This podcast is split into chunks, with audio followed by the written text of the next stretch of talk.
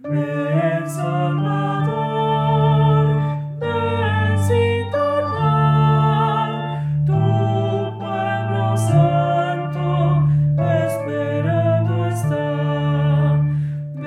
Del Santo Evangelio según San Lucas. En aquellos días, María se encaminó presurosa a un pueblo de las montañas de Judea, y entrando en la casa de Zacarías, saludó a Isabel. En cuanto ésta oyó el saludo de María, la criatura saltó en su seno. Entonces Isabel quedó llena del Espíritu Santo, y levantando la voz exclamó, Bendita tú entre las mujeres, y bendito el fruto de tu vientre. ¿Quién soy yo para que la madre de mi Señor venga a verme? Apenas llegó tu saludo a mis oídos, el niño saltó de gozo en mi seno. Dichosa tú que has creído, porque se cumplirá cuanto te fue anunciado de parte del Señor. Entonces dijo María, mi alma glorifica al Señor, y mi espíritu se llena de júbilo en Dios, mi Salvador, porque puso sus ojos en la humildad de su esclava. Palabra del Señor.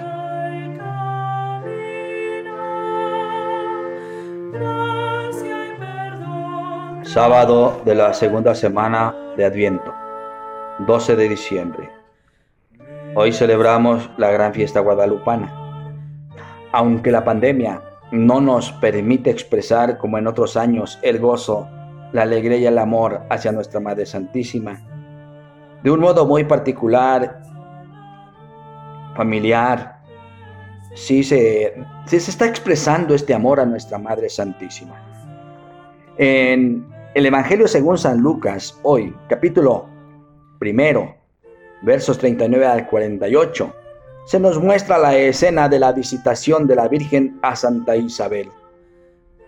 Después de recibir el anuncio del ángel Gabriel y después de haber concebido en su seno al Hijo de Dios, María siente la necesidad de ir en ayuda de su parienta, quien en edad avanzada está también encinta.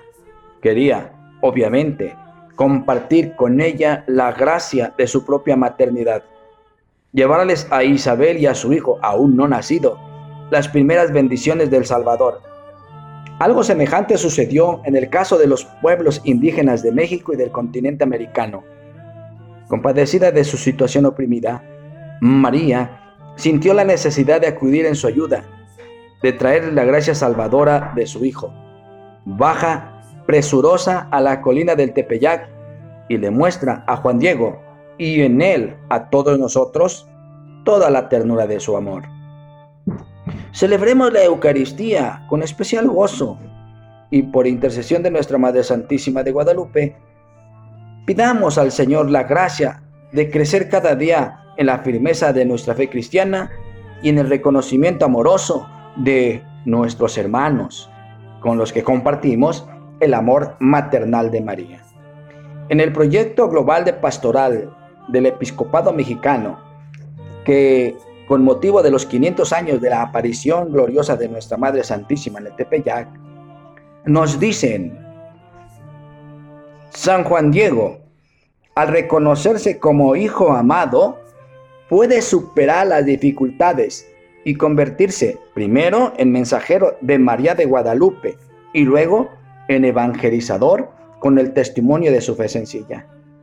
El acontecimiento guadalupano nos remite al canto del Magnífica, haciéndonos la pregunta sobre quién es superior y quién es inferior a los ojos de Dios, sobre quién es digno e indigno. Nos invita a leer la historia desde los criterios de Dios y nos interpela sobre cómo juzgamos a las personas que consideramos menos importantes, los que en apariencia no tienen mucho que aportar. Hoy parece ganar terreno el egoísmo. El acontecimiento guadalupano nos invita a vivir la primacía de la caridad. Refiere el Nican Mopagua la preocupación y el interés que tuvo Juan Diego por su tío Juan Bernardino que se encontraba enfermo. María de Guadalupe se dirige a él con ternura. que no se, que no se perturbe tu corazón. No temas esta enfermedad ni ninguna otra cosa punzante, aflictiva. ¿No estoy yo aquí que soy tu madre? De esta manera, nuestra Madre del Cielo muestra su rostro evangélico que nos invita a la vivencia de la misericordia. María es madre y modelo de la iglesia. Nos remite toda ella a Jesús. La redención es totalmente iniciativa gratuita de Dios, pero por su libre voluntad quiso invitar a colaborar al hombre. Dios no impone, no coacciona. Santa María de Guadalupe se hace heraldo del corazón del Evangelio, mirada de madre que ve con ternura a sus hijos. Es invitación constante a vivir la filiación en Cristo y la fraternidad entre nosotros, promotora de comunión. El acontecimiento de Jesucristo incluye la participación de María de Guadalupe, Madre del Redentor. Dios no apareció de la nada entre nosotros, sino que tomó carne en una mujer sencilla, portadora de la esperanza antigua, primera redimida y primera discípula. María, hija de Adán, al aceptar el mensaje divino, se convirtió en la madre de Jesús y al abrazar de todo corazón la voluntad salvífica de Dios, se consagró totalmente como esclava del Señor a la persona y a la obra de su Hijo, sirviendo con diligencia al misterio de la redención con Él y bajo Él en la gracia de Dios omnipotente. A ella recurrimos confiados para que interceda por nosotros. La Virgen de Guadalupe es Madre de Dios y Madre nuestra. Nuestra Señora de Guadalupe es una hermosa prueba del amor que Dios tiene por todos los pueblos de la tierra. Ella baja del cielo para cumplir una misión. Y sin lugar a duda que todos nosotros los bautizados tenemos una misión y ahí, ante Dios, dijimos que nos comprometíamos a evangelizar al hijo o al ahijado.